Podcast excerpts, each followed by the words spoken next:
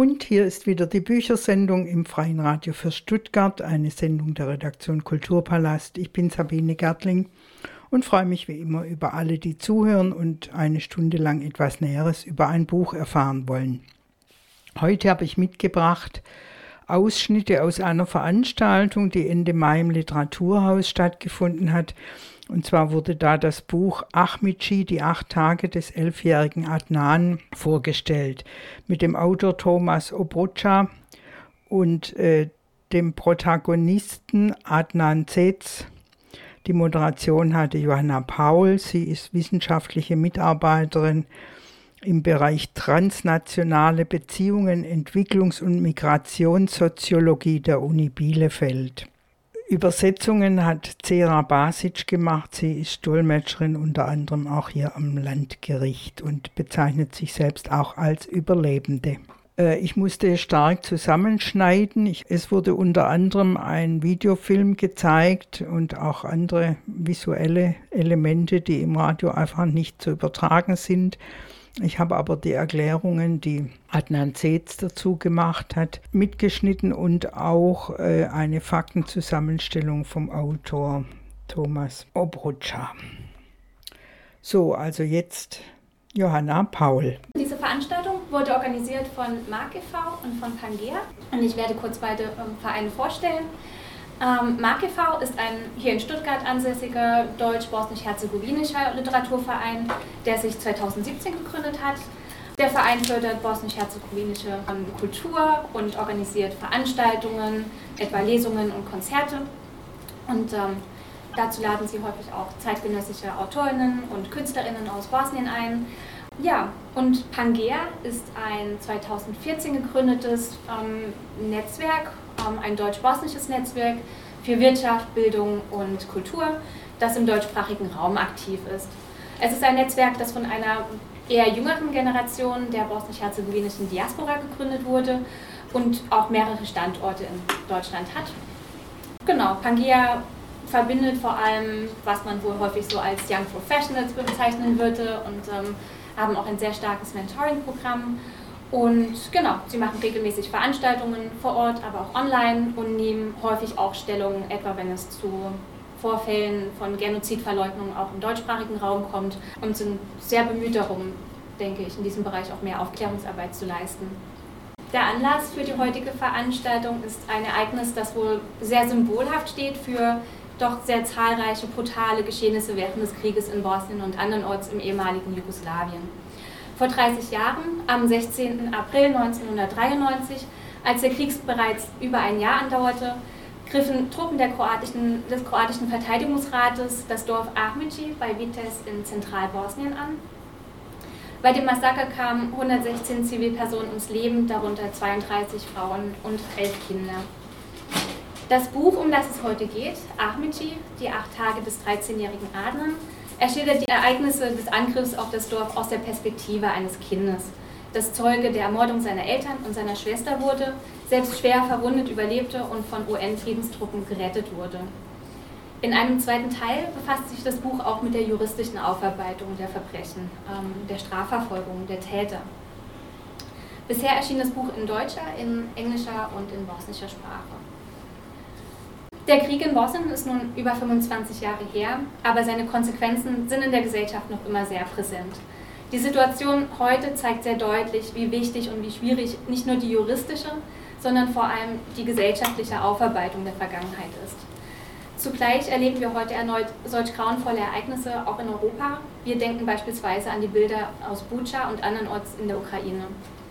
Die aktuellen Geschehnisse in der Ukraine erinnern uns, erinnern uns, auch daran, dass das Schreiben und das Reden über den Krieg und über individuelle Schicksale, die das Leben von einem auf den anderen Tag tiefgreifend verändern, auch nicht weniger wichtig wird.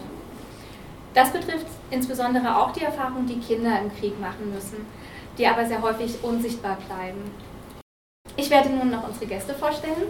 Der Autor Thomas Orfrutscher kommt aus Niederösterreich. Er arbeitet seit über 30 Jahren als Beamter im Innenministerium in Wien und er ist heute stellvertretender Leiter des Amtes für Asyl- und Fremdenwesen.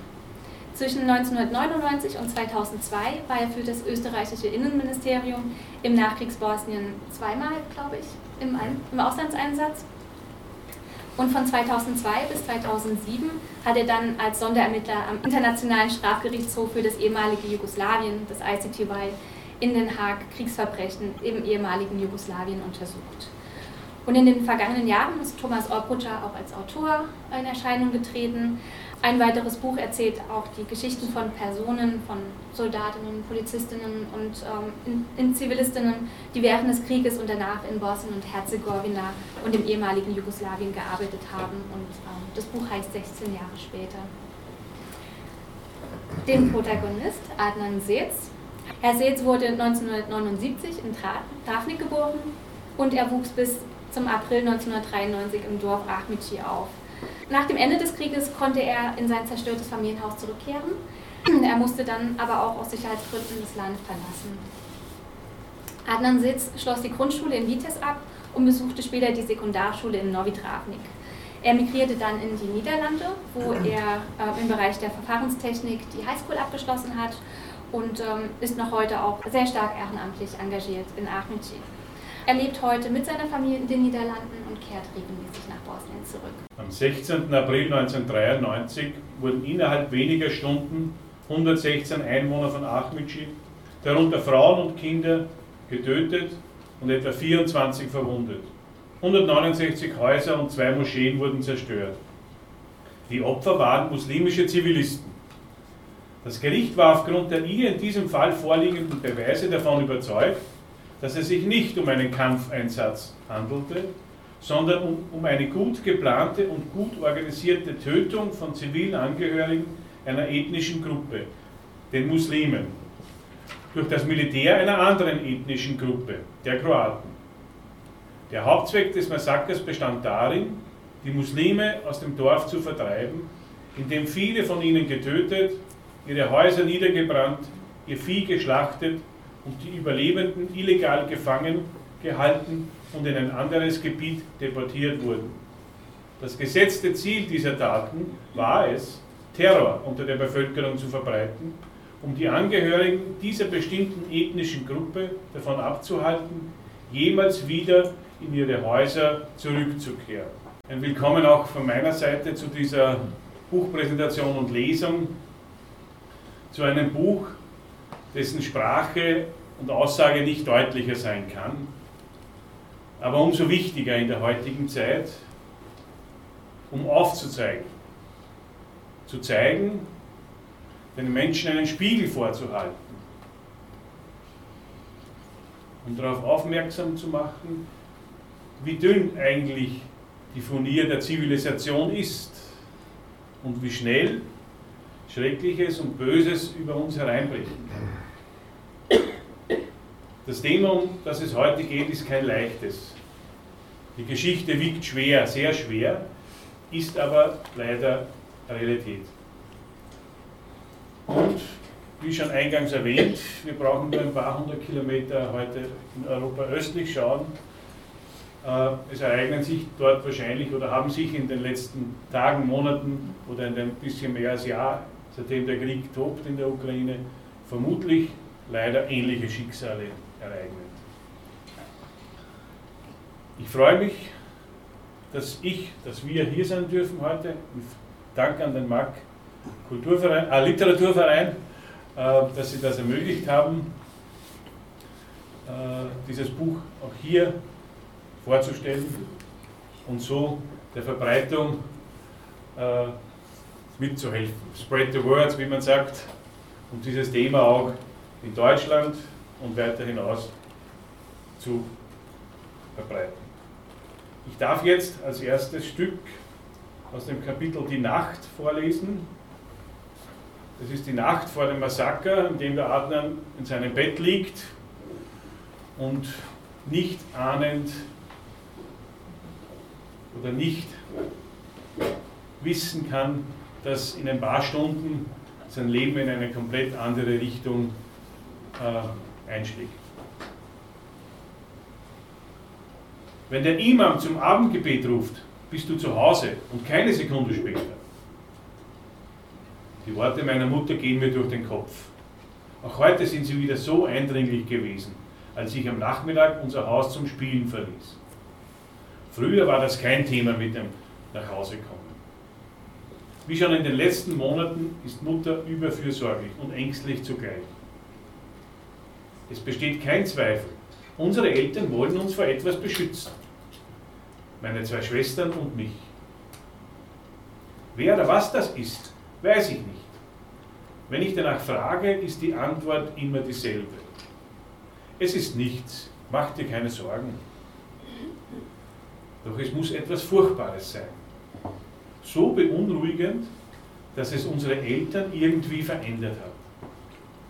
Gerade so, dass ich manchmal glaube, andere Menschen von mir zu sehen. Menschen, die ich so sehr liebe und verehre, aber die ich nicht wiedererkenne. Angst ist Mutter seit Wochen ins Gesicht geschrieben. Für mich ist das schwer zu fassen. Und daher zeichne ich mir in meinen Gedanken Bilder, was das wohl alles sein könnte. Aber ich merke, dass dies meine eigene Angst nur vergrößert.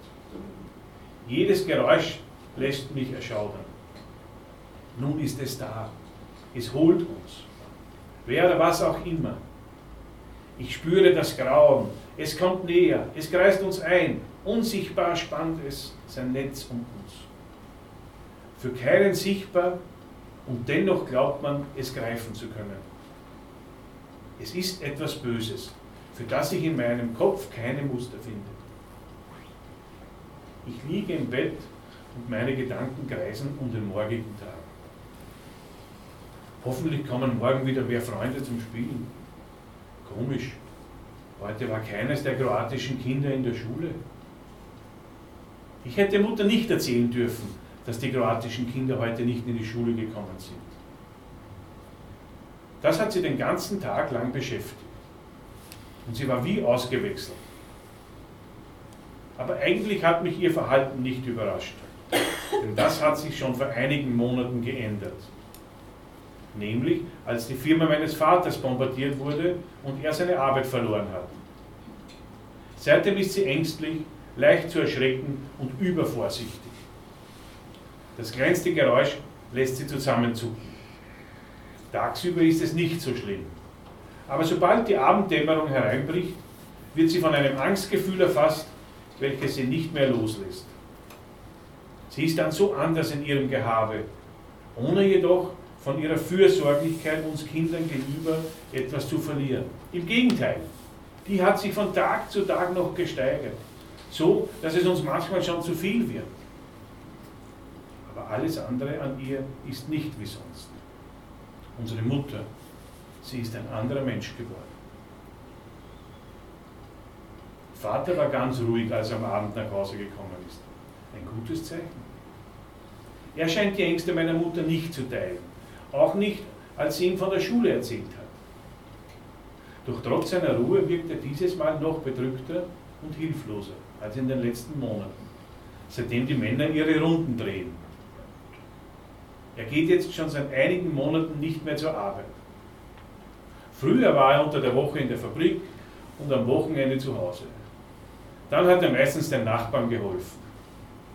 Wir müssen Geld verdienen, hat er immer wieder erklärt, wenn wir die freien Sonntage für uns hatten. Dann können wir uns unsere Träume erfüllen, unser eigenes Geschäft haben und dir ein Haus bauen, hat er voll Stolz gesagt. Aber auch damit ist es nun vorbei. Er ist rund um die Uhr zu Hause, außer wenn er mit den Männern abends und in der Nacht die Runden macht. Dabei sind sie bewaffnet. Jeder der Männer hat ein Gewehr. Mein Vater besitzt eigentlich gar keines, aber wenn sie die Runden machen, haben sie Gewehre bei sich. Obwohl ich erst 13 Jahre alt bin, merke ich, dass bei uns im Dorf etwas nicht stimmt. Vielleicht ist ja sogar schon etwas passiert. Und damit es nicht noch einmal passiert, gehen die Männer auf nächtliche Streifen mit Waffen. Es kann gar nicht anders sein. Ich male mir insgeheim die fürchterlichsten Dinge aus. Ich bin mir sicher, meine Eltern wissen etwas, aber sie sagen es uns Kindern nicht, um uns keine Angst zu machen. Und somit ist für mich wieder alles im Lot. Meine Gedanken daran lösen sich auf. Alles ist gut. Aber vieles ist komisch geworden. Irgendwie anders. Im Dorf, in der Schule, auf der Fußballwiese, einfach überall. Und das ist nicht nur mir aufgefallen, auch meinen Freunden, obwohl viele von ihnen nicht mehr zu mir kommen. Es wird sicher mit den anderen zusammenhängen, dass sie von ihren Eltern aus nicht mehr kommen dürfen. Ich bin müde. In meinem Geist verändert sich das Geschehen des Tages im Minutentag. Und deshalb finde ich trotz Müdigkeit keinen Schlaf. Meine Gedanken reisen wieder zurück zum heutigen Schultag. Die Kinder vom Nachbarort sind nicht in die Schule gekommen. Normalerweise fahren wir gemeinsam im Bus. Auch in meiner Klasse haben sie alle gefehlt. Und am Nachmittag sind dann Igor und Sladjana vom Nachbarhaus gegenüber im Auto weggefahren. Sie hatten beide ihre großen Rucksäcke dabei, als ob sie verreisen würden. Eine Stunde später ist ihr Vater wieder zurückgekehrt, ohne die beiden. An dieser Stelle wurde bei der Veranstaltung ein Video vorgeführt und Adnan Zetz, der das Ganze als Zwölfjähriger miterlebt hat, hat das Video kommentiert. Nach dem Videofilm hat Joanna Paul ein Gespräch geführt mit dem Autor Thomas Obocha und Adnan Zetz.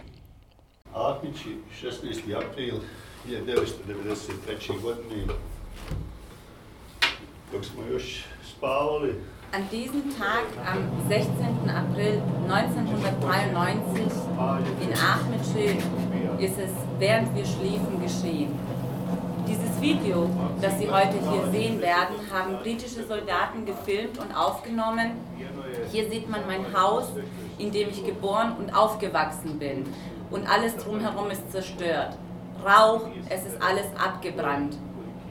Dieser Fleck da oben in der linken Ecke, diese schwarze Silhouette, das bin ich. Ich liege da schon tot, aber unwissend, dass ich tot bin. Neben mir liegen mein Vater, meine Mutter und meine zwei Schwestern. Alle sind tot. Obwohl mein Vater sie angefleht hat, nur, mich, nur ihn zu ermorden und meine Mütter und Schwestern zu verschonen, haben sie aber alle hingerichtet. Warum wurden wir getötet? Ich liege da und frage mich das und ich weiß nicht warum.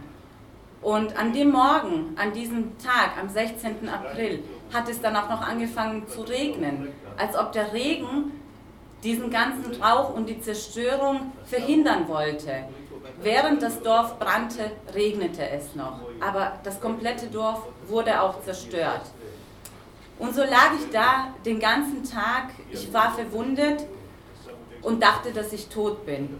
Mein linkes Bein hatte zwei Einschusslöcher. Das Haus, welches Sie auch im Video sehen werden, links neben den Leichnamen, habe ich dann als Schutz genommen. Acht Tage lang habe ich mich in diesem Haus verschanzt und versteckt. Ich habe überlegt, was mache ich jetzt und was soll ich tun? Macht das Leben überhaupt noch einen Sinn?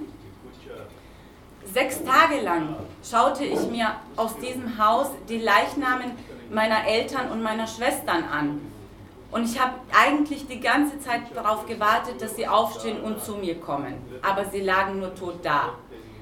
Am achten Tag kamen dann die britischen UN-Soldaten ins Dorf und irgendwie habe ich es geschafft, Kraft zu sammeln und zu ihnen zu gehen. Es war alles zerstört. Menschen wurden bei lebendigem Leibe verbrannt. Die Soldaten, das werden Sie auch in diesem Video sehen, haben geweint. Sie waren fassungslos, wie Menschen so etwas tun konnten. In dem Video werden Sie dann auch meine Rettung sehen. Ähm, diese Operation, die hier stattfand, nannten sie 48 Stunden Asche und Blut. Und das war auch das Ziel dieser Operation. Während ich mich versteckt hatte in den acht Tagen, habe ich mir ganz viele Gedanken gemacht. Und ich hatte auch nichts zu essen, nur Wasser und ein Marmeladenglas, welches ich in dem Haus gefunden habe, das ich zu mir nehmen konnte und so diese ganze Zeit überlebt habe. Wie gesagt, im Video werden Sie meine Rettung sehen wie ich dann endlich ähm, Verbandszeug angelegt bekomme. Sie werden dann aber auch die verurteilten Straftäter sehen, die zunächst, äh, zunächst einmal das Ganze leugnen, doch dann wiederum ihre Aussagen, wie sie gestehen, nur damit ihre Strafen gemildert werden. Ähm, können Sie uns erstmal ein wenig mehr darüber erzählen, was Sie überhaupt dazu bewegt hat, dieses Buch zu schreiben? Das ja auch, weil Sie vorher als Sonderermittler ja eher in der juristischen Aufarbeitung ähm, des Geschehenen gearbeitet haben. Und dies ja nun ein ganz anderer Blick ist. Es ist in der Tat ein anderer Blick als, als jener, den ich in der Arbeit gehabt habe. Äh, es hat zwei Beweggründe gegeben, über die, die ich mit über die Jahre hinweg nach meinem Ausscheiden 2007 äh, in meinem Geiste mitgetragen habe. Äh, das eine war diese unglaubliche Geschichte einerseits, äh, die ich da erlebt und gehört habe. Einerseits, dass ein, ein 13-Jähriger schwer verwundet so etwas überstehen kann und vor allem, ich habe ihn ja dann Jahre später getroffen, was er daraus aus seinem Leben gemacht hat. Wie er sein Leben aufgrund oder trotz dieses tragischen Schicksals äh, koordinieren konnte und in, in geordnete Bahnen bringen konnte. Das war ein Grund. Und der zweite Grund war, als ich damit begonnen habe, diese Geschichte niederzuschreiben und mit, mit Experten und mit Fachleuten Autoren und so weiter geredet habe über das Thema, was ich, äh, was ich verschriftlichen will, haben sie alle gesagt, was willst du über diese acht Tage schreiben, da ist ja nichts passiert. Und ich, ich habe gedacht, das ist eigentlich ein Blödsinn. Weil es ist schon was passiert, aber nicht so, wie wir es heute gewohnt sind, in dieser actiongeladenen und in dieser künstlichen sozialen Welt, wo immer jede Sekunde etwas passiert, sondern es ist etwas passiert in Adnans Kopf, in seinem Geist, in seinen Gedanken, in seinen Träumen, in seinen Albträumen, die er gehabt hat. Acht Tage oder sieben Tage versteckt, das erlebt, das wir jetzt schon gehört haben, schwerst verwundet, in einem Haus hinter einem Sofa, nicht wissend, ob er überlebt aufgrund der Wunden, nicht wissend, ob die Soldaten nicht hereinkommen und ihn trotz seines Versteckes finden und ihn töten, so wie alle anderen, oder zumindest seine Eltern und die paar toten Leute, die er vorher gesehen hat, als er auf der Straße gelegen ist. Nicht wissend, was draußen überhaupt passiert und nicht wissend, wenn er das überlebt, was er mit seinem Leben machen soll, als Kind, als Kind, das alleine ist. Also ich denke, ist sehr wohl was passiert, aber auf ganz einer anderen Ebene, es sind da Millionen Gedankenströme durch seinen Kopf gegangen und die habe ich versucht niederzuschreiben, darzustellen, um die, um die Perspektive, um, um, um, das Schreck, um die Schrecken und das Böse des Krieges aus der Perspektive eines Kindes darzustellen. Äh, weil das eben, wenn man diese Geschichte liest, jeden berührt. Es muss eigentlich jeden berühren, weil wir alle waren einmal Kind. Wir alle waren hier, die wir sitzen, 13 Jahre, manche, ich habe kleinere Kinder gesehen, die sind noch nicht 13, aber wir, wir alle verstehen, was da passiert sein muss, was diese, diese Tage bei diesem Jungen damals äh, ausgemacht haben müssen. Also das waren meine zwei Hauptgründe, die, ich, äh, die mich dazu veranlasst haben, das zu schreiben. Und weil ich ja, wie gesagt, Ermittler war, äh, juristische Aufarbeitung, also Unterstützung der Staatsanwaltschaft, aber vorrangig ist man ja als Ermittler auch Mensch. Ja? Man ist Mensch, man hat, ich habe Familie gehabt, ich habe schon zwei kleine Kinder gehabt. Das heißt, das kann man ja nicht ausblenden. Und das will ich vielleicht jetzt auch noch sagen, weil es mir einfällt. Ich glaube, dass mich diese Zeit und diese Erlebnisse, die ich in diesen fünf Jahren und den, den drei Jahren davor, also beim Auslandseinsatz, aber da nicht so intensiv, sondern schon hier in diesen fünf Jahren als Sondermittler, ich glaube, dass ich diese Erfahrung, die Erlebnisse mit, mit Zeugen, mit Hinterbliebenen, so wie mit Adnan oder mit vielen anderen auch, dass mich die zu diesem Menschen gemacht haben, der ich jetzt bin, der jetzt hier sitzt, äh, äh, aufgrund dieser Umstände, ja, aufgrund der Informationen und, und, Geschichten, die ich ja gehört habe, dass ich der Mensch geworden bin, der dieses Buch sozusagen als Resultat daraus äh, niedergeschrieben hat. Und kann auch sagen, dass ich durch diese Erfahrungen auch einen sehr ausgeprägten Gerechtigkeitssinn äh, noch mehr äh, bekommen habe. Sehr engagiert bin und, und, und sozial. Äh, das heißt, das ist so neben der ermittlungstechnischen Komponente wahrscheinlich das, auch ein Ergebnis dieser Arbeit. Mensch ist hier sicherlich ein gutes Stichwort. Ähm, das Buch ist ja auch schon auch ein Zeugnis äh, einer zwischenmenschlichen Verbindung zwischen Ihnen beiden. Ähm, genau, und ich würde Sie gerne fragen, doch noch ein wenig mehr darüber zu erzählen. Wie haben Sie sich zum ersten Mal getroffen? Wie hat sich diese, ja, diese Verbindung zwischen Ihnen beiden auch entwickelt? Denn das Buch ist ja definitiv auch ein gemeinsames Projekt und ein, ein Zeugnis dieser. Es ist ein gemeinsames Projekt und bevor ich zu beschreiben begonnen habe, war ich auch in, in Holland 2018 und habe Adner diese Idee vorgestellt, weil es ja sein, seine tiefste Privatsphäre ist, die, da, die ich vorhatte zu schreiben. Äh, aber kennengelernt haben wir uns 2005 im Rahmen meiner Tätigkeit in, in Den Haag. Ich habe damals in einem anderen Ahmidschi-Verfahren äh, ermittelt, und zwar im Bralo-Verfahren äh, es war einer der übelsten äh, Teilnehmer an diesem Massaker. Der wurde 2005 festgenommen und hat äh, grundsätzlich anfänglich auf, unschuldig plädiert. Und wir als Staatsanwaltschaft haben aus anderen Verfahren, die über Ahmed Gisson verhandelt worden sind, zehn Zeugenaussagen herausgenommen, unter anderem auch Adnan. Wir wollten mit diesen zehn Zeugenaussagen dem Gericht darstellen, welche Auswirkungen die Tat oder das Massaker auf das Leben dieser Hinterbliebenen gehabt hat. Sogenannte Impact Statements im Englischen, das heißt die Auswirkungen, den Impact, die, die, die das Massaker auf die, die überlebt haben, so wie Adnan, im weiteren Leben gemacht hat. Und da war Adnan einer der Zeugen und das war im September 2005 wo wir an seinem damaligen, seiner damaligen Wohnadresse uns getroffen haben, das erste Mal persönlich. Wie gesagt, seine Geschichte habe ich aus den Gerichtsakten schon gekannt. Und dort haben, haben wir das, das Interview in diese Richtung geführt. Das war natürlich sehr emotional und hart, auch für mich. Äh, und im Anschluss daran bin ich dann zum, zum Essen eingeladen worden, so wie es gute äh, bosnische Tradition ist. Und das war wahrscheinlich auch für mich der prägendste Moment, warum diese Geschichte so in meinem Geist mitgewandert ist durch die Jahrzehnte. Er ist dann mit seiner vierwöchigen, vier Wochen alten Tochter in den Armen hereingekommen ins Wohnzimmer und hat gesagt, jetzt haben wir über, unsere, über meine Vergangenheit geredet, hier siehst du meine Zukunft. Seine erste Tochter, 2005, vier Wochen alt und das war wahrscheinlich so für mich der Moment, warum, wie, wie schon ich wiederhole mich, warum diese Geschichte bei mir so gehaftet ist. Das war 2005.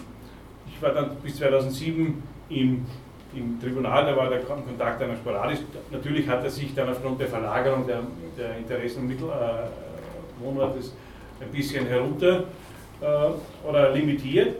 Aber wie gesagt, 2018, als ich dann beschlossen, beschlossen habe, das Buch zu schreiben, bin ich, haben wir wieder Kontakt aufgenommen, wir haben gesprochen darüber und seitdem sind wir eigentlich in permanenten Kontakt persönlich. Wir waren dann in Achmitschi äh, am Ort des Geschehens, haben das nach, nochmals sozusagen nachgespielt, nachgegangen und hunderte Telefonate, WhatsApp, E-Mails und so weiter. Und so hat sich unsere Beziehung und jetzt auch, würde ich sagen, eine sehr gute Freundschaft äh, aufgebaut, die durch dieses gemeinsame Projekt entstanden ist.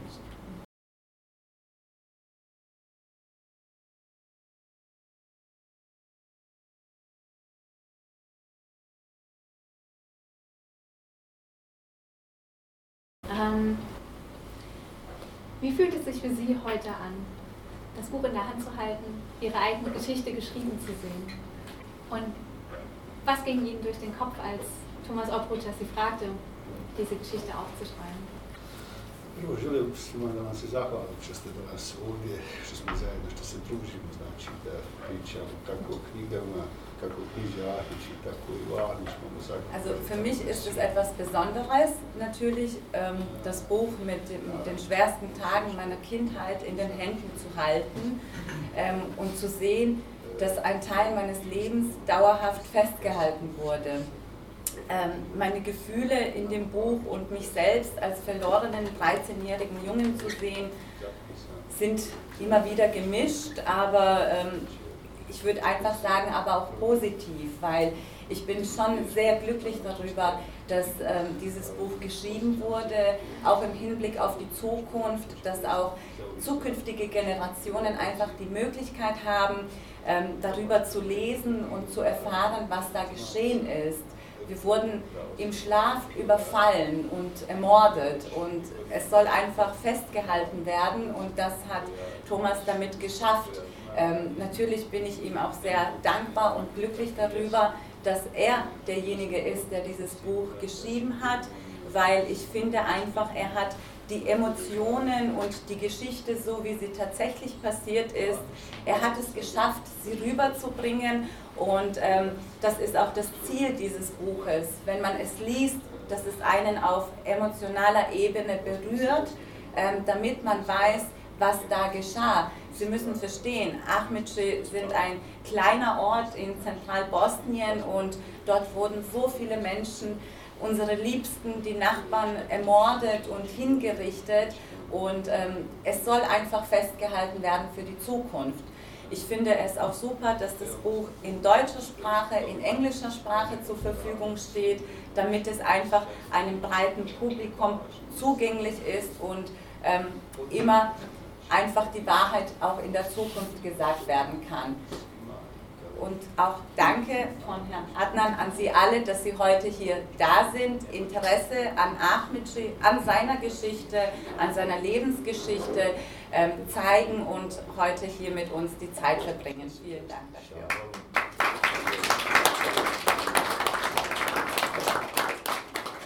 Ja, wir haben es ja bereits äh, angesprochen, aus der Rolle des Sonderermittlers heraus, ähm, finde ich es eigentlich total interessant, ähm,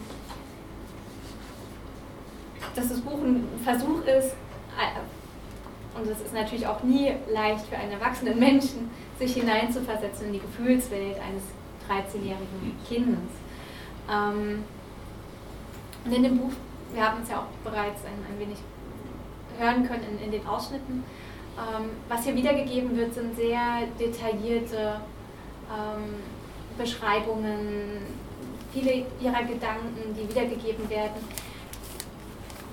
Wie fühlt sich das für Sie an, wenn Sie heute lesen, wie Ihre eigenen Gedanken eines Kindes ähm, wiedergegeben werden. Und mittlerweile sind ja auch Sie ein erwachsener Mann, Sie haben Kinder. Beim Lesen des Buches fällt es mir natürlich schwer. Ähm, wenn ich das Buch in der Hand habe und lese, dann fließen die Tränen einfach von alleine. Aber dennoch möchte ich betonen und auch danken, dass Thomas es geschafft hat, meine Gedanken, die ich damals hatte als 13-jähriger Junge, und auch die Emotionen, die ich da hatte, ähm, wirklich sehr gut wiederzugeben in dem Buch. Und das hat er geschafft. Also, ähm, obwohl es mir so schwer fällt, ich meine, mittlerweile kenne ich das Buch vielleicht auch schon auswendig, aber ihm ist es gelungen, weil ähm, er bringt alles völlig zum Ausdruck, was mir wichtig war. Und dafür danke ich ihm sehr und das muss ich an dieser Stelle mehrmals betonen. Ähm, Sie müssen verstehen, also jedes Mal, auch wenn ich das Buch lese, bin ich im Kopf immer wieder dieser 13-jährige Junge, der am 16. April 93 in Ahmedscheh von Schüssen, von Feuer und Rauch geweckt wird, ähm, der dabei zusieht, wie alle Menschen um ihn herum ermordet werden, Geschrei, Schießerei, alles höre ich jedes Mal aufs Neue wieder. Es klingt in den Ohren immer wieder neu auf und ähm, ja, dadurch ist dann diese Last da, aber gleichzeitig bin ich ihm dankbar und ich bin froh, dass das alles festgehalten wird, damit einfach zukünftige Generationen sehen, was da geschehen ist. Und ich finde zum Teil, ich bin das auch meinen Eltern und meinen Schwestern und meinen Liebsten schuldig gewesen, irgendetwas als Einzelperson zu machen und zu unternehmen, damit sie damit ihr Leben, das beendet wurde, festgehalten wird. Und das ist alles ein Teil meines Lebens und ich lebe schon mein ganzes Leben damit und ich werde auch weiterhin damit leben. Aber dass andere Leute daran teilhaben und das Ganze lesen können, das finde ich, ähm, das, ermutigt mich von jedem Tag aufs Neue und damit Ahmedce nicht vergessen werden. Eine weitere Frage habe ich noch. Ähm, und zwar ist es die Frage danach, was Sie denn eigentlich mit dem Erzählen dieser Geschichte auch bewirken möchten. Und ich möchte diese Frage ganz gern mm, in einen generationalen Kontext stellen. Denn ähm, was mir in den letzten Jahren sehr häufig auffällt, ist, dass es immer mehr Menschen gibt, ähm, Personen ihrer Generation gibt, die auch öffentlich in Erscheinung treten mit ihrer Geschichte. Ähm, Personen, die damals Kinder waren, heute erwachsen sind und natürlich immer noch mit dieser schweren Last leben. Und ich beobachte das viel in Bosnien, dass es eben diese besondere Generation der, der, der Kinder ähm, sind, die auch mehr in Erscheinung treten, sei es in Sarajevo im World, Child, World Childhood Museum, wo ja auch die Geschichten von Kindern erzählt werden und aus der Perspektive von Kindern. Ähm, aber ich sehe das auch sehr viel in der Diaspora, unter anderem ja auch in den Niederlanden. Ähm, genau. Und ich würde Sie gerne noch fragen, welche Rolle kann überhaupt auch Ihre Generation dabei spielen, hier ein stärkeres Bewusstsein zu schaffen ähm, und auch die Bedeutung des Erinnerns, ähm, ja, vielleicht auch eben jenseits nicht nur von Alters, sondern auch ethnischer Grenzen. Možda sam već djelomično odgovorio na ovo pitanje. Znači, veoma je za mene važno što je Ja, also vielleicht habe ich ja auch schon zum Teil deine Fragen ja beantwortet, aber auf jeden Fall ist es mir natürlich wichtig, dass ähm, meine Geschichte und auch alle anderen Geschichten, auch von anderen ähm, Kindern, die einen Krieg erlebt haben und jetzt, wie wachsen wir als Kinder, wie wachsen wir heran, dann ist ja die Frage, ähm, dass das wiedergegeben wird und erzählt wird, damit es eben nicht vergessen wird, weil ich selber ja auch immer, egal wo ich berufen wurde, um als Zeuge auszusagen gegen diese Menschen, die diese Gräueltaten getan haben, ich bin da hingegangen und habe meinen Beitrag dazu geleistet. Und jetzt gibt es noch dieses Buch und das ist ja auch ein Beitrag meinerseits, ähm, den ich geleistet habe, damit einfach die Geschichten, die Wahrheit dargestellt wird und vielen Menschen zugänglich ist. Äh, egal ob jetzt Bosnien oder egal in welchem Land oder wo auf diesem Planeten Krieg herrscht, wir müssen uns alle dessen bewusst sein, dass Krieg nichts Gutes mit sich bringt. Es ist nichts Gutes, wenn ein Kind die Liebe der eigenen Mutter in frühen Jahren schon vergisst und verliert, weil sie ermordet wurde. Wie wachsen dann diese Kinder auf? Ich muss gestehen, ich habe auch sehr lange dafür gebraucht, das alles zu verarbeiten und damit ich überhaupt über so etwas sprechen kann. Also es ist nicht leicht und wir arbeiten alle mit Sicherheit tagtäglich an uns, damit wir diese Geschichten wiedergeben können. Aber ich habe verinnerlicht, dass das wichtig ist.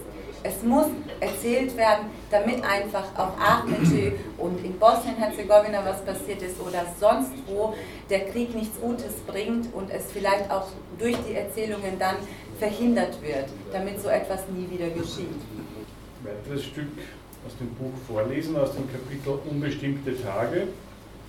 Das ist die Zeit, nachdem er sich in das Haus gerettet hat und unbestimmte Zeit äh, bewusstlos war, als er aus dieser Bewusstlosigkeit aufgewacht ist. Meine Augen fixieren die Decke über mir. Ich ringe nach Atem. Mein Herz rast. Ich liege, laufe nicht. Es ist nicht mehr dunkel. Der Tag hat seine Lichtstrahlen schon auf den Weg geschickt. Flammen? Keine Flammen zu sehen, auch kein Feuer. Nur der Geruch nach kaltem Rauch erinnert an einen Brand. Allgegenwärtig füllt er den Raum und lässt keinen Zweifel auf. Ich greife an meine Brust. Keine Flüssigkeit, kein Blut. Träume. Es sind nur Träume gewesen. Ich lebe. Meine Augen kreisen und suchen den Raum über mir ab. Bei jeder noch so leichten Bewegung knirscht es. Mauerteile und verkohlte Holzteile verursachen diese Geräusche. Das Stiegenhaus. Langsam kommt die Erinnerung zurück. Stück für Stück rufe ich die Vergangenheit auf. Wie ich sitzend versucht habe, die Stufen zu erklimmen, bis hierher, meinen gegenwärtigen Platz. Wie ich dann verzweifelt probiert habe, die nächste Stufe zu finden, dies jedoch nicht gelungen ist. Wie ich mich dann niedergelegt habe und einfach davon geschwebt bin. Ganz leicht. Und jetzt bin ich wieder hier, im Haus von Elvia, in das ich mich in der Hoffnung begeben habe, mich hier verstecken zu können, um unentdeckt zu bleiben. Ich bin nicht tot. Es waren nur Träume. Langsam gelingt es mir, meine Gedanken wieder ein wenig zu ordnen. Denk nach über deine nächsten Schritte. Wie lange liege ich wohl schon hier? Kann es nicht einordnen. Es war Nacht, als ich ins Haus geflüchtet bin. Jetzt ist es hell. Aber welcher Tag es ist, vermag ich nicht zu sagen. Die Wand vorsichtig abtastend merke ich, dass sie schon ausgekühlt ist. Auch die Fliesen der Stufen fühlen sich kalt an. Meine Hände sind pechschwarz vom Herumtasten. Alles ist schwarz, verrust durch das Feuer. Rauch und Asche sind geblieben und bestimmen meine Umgebung. Ich wirke wie eingefroren und Bewegungen fallen mir schwer. Erst jetzt bemerke ich, dass mir kalt ist. Meine Kleidung ist immer noch trocken, mein Körper durch das lange Liegen jedoch ausgekühlt. Langsam versuche ich mich aus meiner Starre zu befreien, indem ich mit meinem Oberkörper leicht nach vorne und dann wieder zurück wippe. Da ich auf meiner rechten Seite liege, spüre ich meine Wunden nicht sogleich. Erst als ein stechender Schmerz mich durchfährt, werden sie mir wieder bewusst. Und es lässt nicht lange auf sich warten, bis ich wieder dieses Stechen und Brennen in meinem Oberschenkel verspüre. Vorsichtig taste ich mit meiner, Hand Richtung Wunde, wohl wissend, dass der Schmerz beim letzten Mal fürchterlich war. Ich fühle eine leichte Kruste, als ich über die Hose und die Wunde streiche. Schon der geringste Druck lässt mich zusammenzucken, und so ziehe ich meine Hand unvermittelt zurück. Ich muss hinauf, weg vom Stiegenpodest. Dort kann mich sofort jeder sehen. Meine Gedanken und Sinne beginnen langsam wieder zu funktionieren. Mit meinem rechten Fuß gegen die Mauer drückend, schiebe ich meinen Körper, bis ich die nächste Stufe an meinem Kopf spüre. Ich drehe mich auf den Rücken, lege meinen rechten Ellbogen auf die Stufe. So gelingt es mir, mich halb aufzurichten und halb gegen die Mauer und Stufe gelehnt zu verharren. Von meinen Besuchen bei Elbe weiß ich, dass im oberen Stockwerk ein Zimmer ist. Dort steht ein Sofa. Da kann ich mich verstecken. Diese Gedanken ergreifen Besitz von mir. Zu groß ist nun meine Angst wieder. Meine Träume sind mir noch allgegenwärtig, angefüllt mit blutüberströmten Gesichtern und sterbenden Menschen. Mit den Männern mit äh, Messern und Gewehren, ich sehe sie vor mir und stelle mir vor, wie sie jede Minute das Haus betreten. Sind das nicht Stimmen da draußen? Einmal lauter, dann wieder leiser. Es ist nur eine Frage der Zeit, bis sie hereinkommen. Durch diese Ängste getrieben, geht es mir nicht schnell genug nach oben zu gelangen. Doch meine Verletzungen lassen ein schnelles Vorwärtskommen nicht zu. Erstmals kann ich sie nun sehen, meine Verletzungen. Ich sitze mit dem Rücken an die Wand gelehnt. Meine Augen starren auf das linke Bein. Den Oberschenkel habe ich mit meiner Jackenkapuze oberhalb der Wunde abgebunden. Ich kann mich nicht erinnern, dass ich das gemacht habe. Und vor allem wann. Das Bein ist leicht angewinkelt. An ein Ausstrecken ist nicht zu denken. Jede noch so kleine Bewegung verursacht qualvolle Schmerzen. Ich taste mich mit meinen Fingern nochmals vorsichtig bis zur Wunde am Oberschenkel vor und spüre, dass die Kruste mit der Hose verklebt ist. Die Hose selbst fühlt sich steif an und ist blutdurchtränkt. Dort, wo die Kugel ausgetreten ist, hat sich das Blut verkrustet, fest mit dem Stoff verbunden, als wäre alles eins. Jede noch so kleine Bewegung wirkt sich direkt auf die Wunde aus und lässt mich vor Schmerzen wimmern. Obwohl ich es nicht sehen kann, spüre ich, dass sich auf der Rückseite des Oberschenkels Blut und Stoff verbunden haben. Mein Socken am linken Fuß ist komplett rot von Blut und wie die Hose an der Haut festgeklebt. Langsam arbeite ich mich mit meiner Hand bis dahin vor, um ihn zu lockern. Doch ich kann nicht. Zu schmerzhaft ist der Versuch, diesen von der Haut zu lösen. So beschließe ich, nur die Kleidung am Oberschenkel zu lösen. Ich beiße die Zähne zusammen und schließe meine Augen. Mit Daumen und Zeigefingern ergreife ich die Hose und ziehe sie ruckartig in die Höhe. Ein unbeschreiblicher Schmerz durchfährt meinen Körper und ich schreie laut auf. Tränen quellen mir aus den Augen, während das Blut wieder spürbar zu rinnen beginnt. Ich gerate in Panik, als ich die Wärme auf meinem Oberschenkel fühle. Instinktiv ziehe ich das Band zusammen und hoffe, die Blutung stoppen zu können. Doch es ist immer noch zu spüren, wie sich das warme Blut seine Bahn am Schenkel entlang sucht. Ich darf Ihnen nun einen, wie von Johanna schon angekündigt, einen kurzen, nur einen kurzen Einblick äh, in meine Arbeit als Sondermittler beim Kriegsverbrechertribunal geben. Ich habe Ihnen hier eine eine kurze Übersicht mitgegeben, die am Ende der, des Tribunals erstellt worden ist. Ich gehe dann ganz kurz noch auf die Zahlen darauf ein. Äh, grundsätzlich habe ich dort im Büro des Staatsanwalts gearbeitet.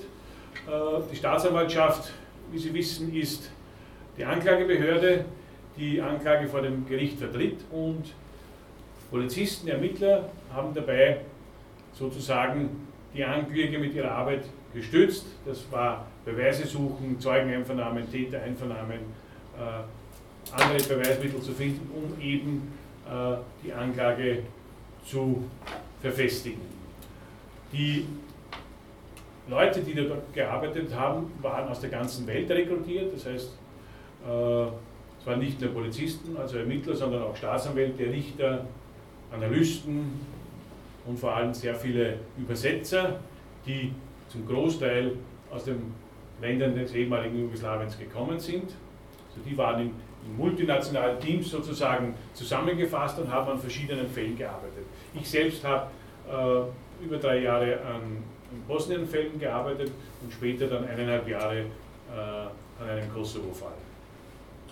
Das Tribunal selbst ist ja vor 30 Jahren genau, im Prinzip vor zwei Tagen, am 25. Mai, jährt sich der 30. Gründungstag, am 25. Mai 1993 äh, etabliert worden, nachdem die ersten äh, schrecklichen äh, Meldungen aus, aus Bosnien gekommen sind. Ahmici ist zu diesem Zeitpunkt schon passiert gewesen.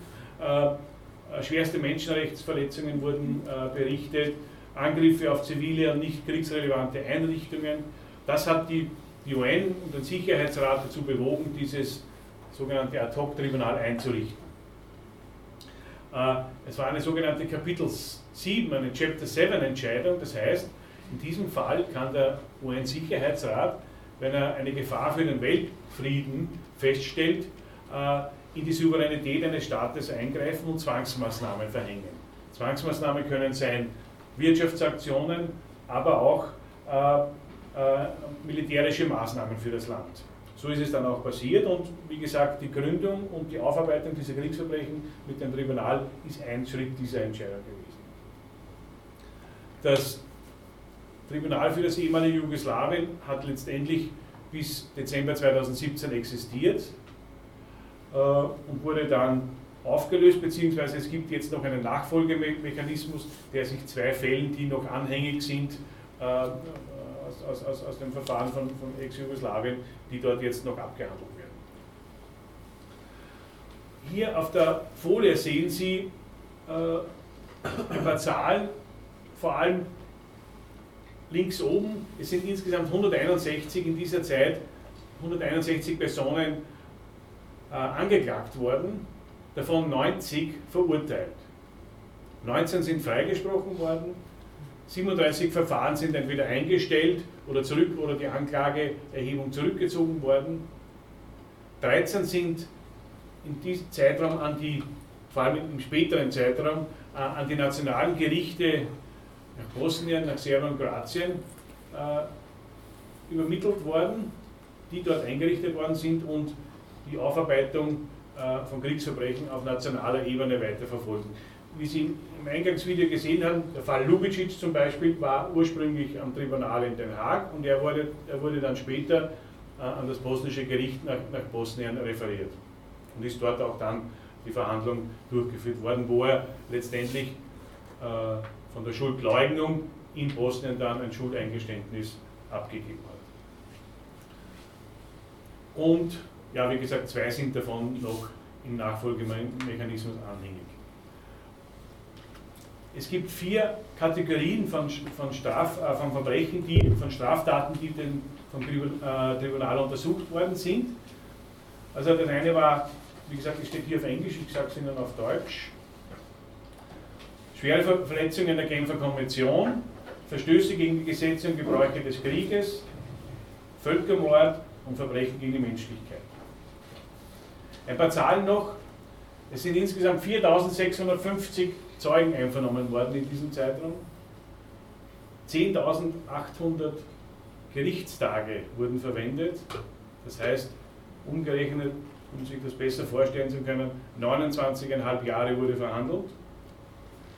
Und 2,5 Millionen äh, Gerichtsseiten wurden dokumentiert. Jede Gerichtsverhandlung wird ja Wort für Wort äh, niedergeschrieben. Um sich das vorzustellen, das wären 18.000 Bücher meines, der deutschen Ausgabe des Achmetschi Buches. Also so viele Gerichtsseiten wurden im Rahmen dieser, dieser Dauer äh, produziert. Ja, wie gesagt, ganz ein kurzer Einblick zur Tätigkeit.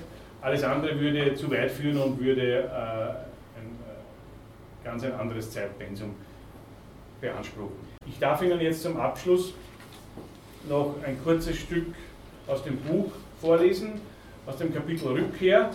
Das handelt vom Oktober 2019, als ich gemeinsam mit Adnan Bos Ahmedci besucht habe und den Ort des Geschehens sozusagen wir seinen Leidensweg nochmals nachgegangen sind. Und im Anschluss daran erlauben Sie mir noch einen kurzen Exkurs zu geben äh, aus meiner persönlichen Sicht zu diesem Buch. Oktober 2019. Wir spazieren die Dorfstraße entlang, lassen die Gedanken kreisen und die Blicke von links nach rechts schweifen. Babic, Auto, Ottbad und Café springt ins Auge. Die Familie eines der für die Achmitschi-Massaker Angeklagten betreibt dieses Geschäft und löst damit unweigerlich die Assoziation mit der Vergangenheit aus. Was muss den Bewohnern hier durch den Kopf gehen, wenn sie die Straße heute benutzen? Kann man die Momente vom 16. April einfach so abtun, wenn man sie miterlebt und überlebt hat? Wenn man sein Kind, seinen Mann, die Eltern, das Hab und Gut verloren hat? Wenn man weiß, dass manche der Täter und Beteiligten von damals hier immer noch oder wieder leben, manche von ihnen zu Wohlstand gekommen sind, also nichts verloren, sondern vieles dazu gewonnen haben. Wie muss es sich anfühlen, wenn man damals wie heute auf der falschen Seite der Straße wohnt? Die Frage drängt sich auf, scheint unvermeidbar. Wir sitzen auf dem Balkon und trinken Kaffee. Keine Wolke trübt den blauen Himmel an diesem Oktobertag. Die Nachmittagssonne steht schon tief. Frisch gewaschene Wäsche hängt zum Trocknen neben uns. Unsere Blicke wandern zu den Häusern auf der anderen Straßenseite zu dem kroatischen Teil des Dorfes. Die Jahre sind vergangen, die Gedanken und Erinnerungen jedoch nach wie vor präsent. Vieles läuft immer wieder im Geiste ab, so lebhaft, als, es, als ob es gerade passierte. Das wird sich nicht ändern. Und so, und genau deswegen ist Zukunft hier so schwer vorstellbar. Kann man in die Zukunft blicken, wenn die Vergangenheit die Sicht verstellt? Kann es eine Zukunft geben, wenn die Vergangenheit immer noch gegenwärtig ist? Wie kann eine positive Orientierung mit nach vorne gerichtetem Blick entstehen, wenn die Gedanken, geprägt durch die permanente Konfrontation mit der Vergangenheit, dies nicht zulassen? Das Wissen um die Geschehnisse erzwingt das Verharren, Verharren im Damals, verhindert ein Ausbrechen und prolongiert den Stillstand der Gedanken. Es ist ein Teufelskreis. Exkurs zum Abschluss. Die Menschen müssen die Geschichte verstehen, um daraus zu lernen. Doch wie bringt man sie dazu? Wie weckt man ihr Interesse? Darauf gibt es eine Antwort. Geschichte spürbar, erlebbar, nachvollziehbar machen, am eigenen Körper spüren lassen durch Einzelschicksale, die einen berühren, bewegen. Zum Beispiel aus der Sicht eines Kindes die Schrecken, die Konsequenzen eines Krieges zu schreiben. Ohne Ausschmückungen, die Realität darstellen.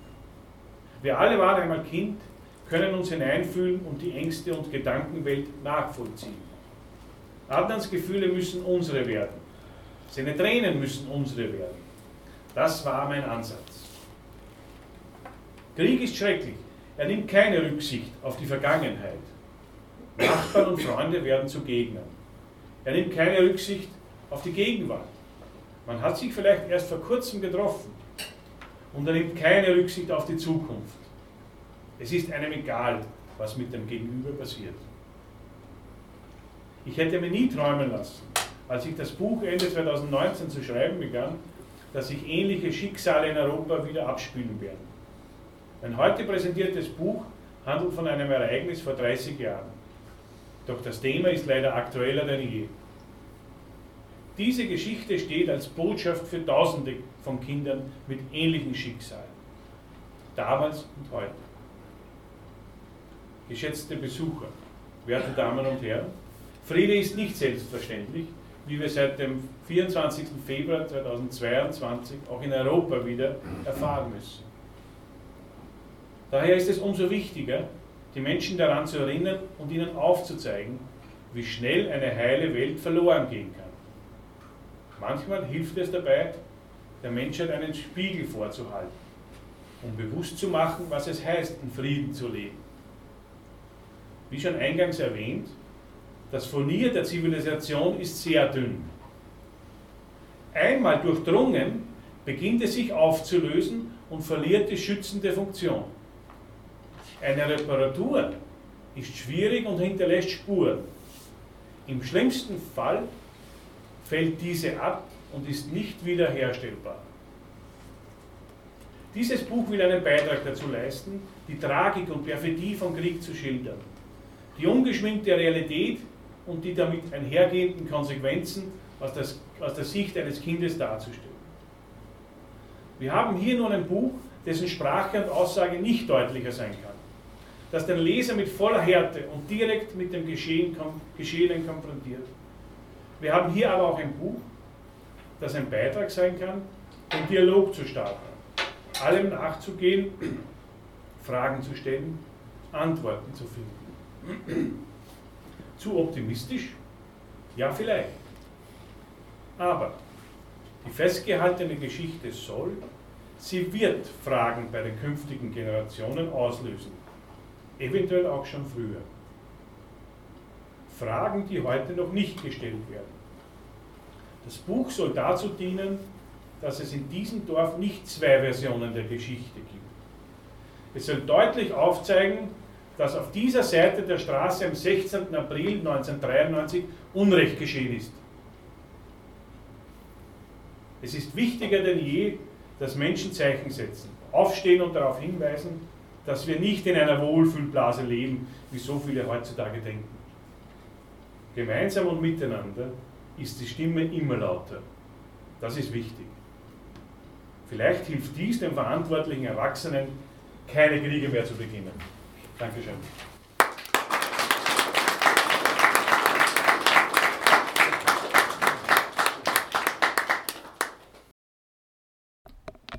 Soweit also die Ausschnitte aus der Veranstaltung im Literaturhaus, bei der das Buch Ahmedci, die acht Tage des 13-jährigen Adnan, vorgestellt wurde. Achso, das Buch ist erschienen im Verlag Bibliothek der Provinz.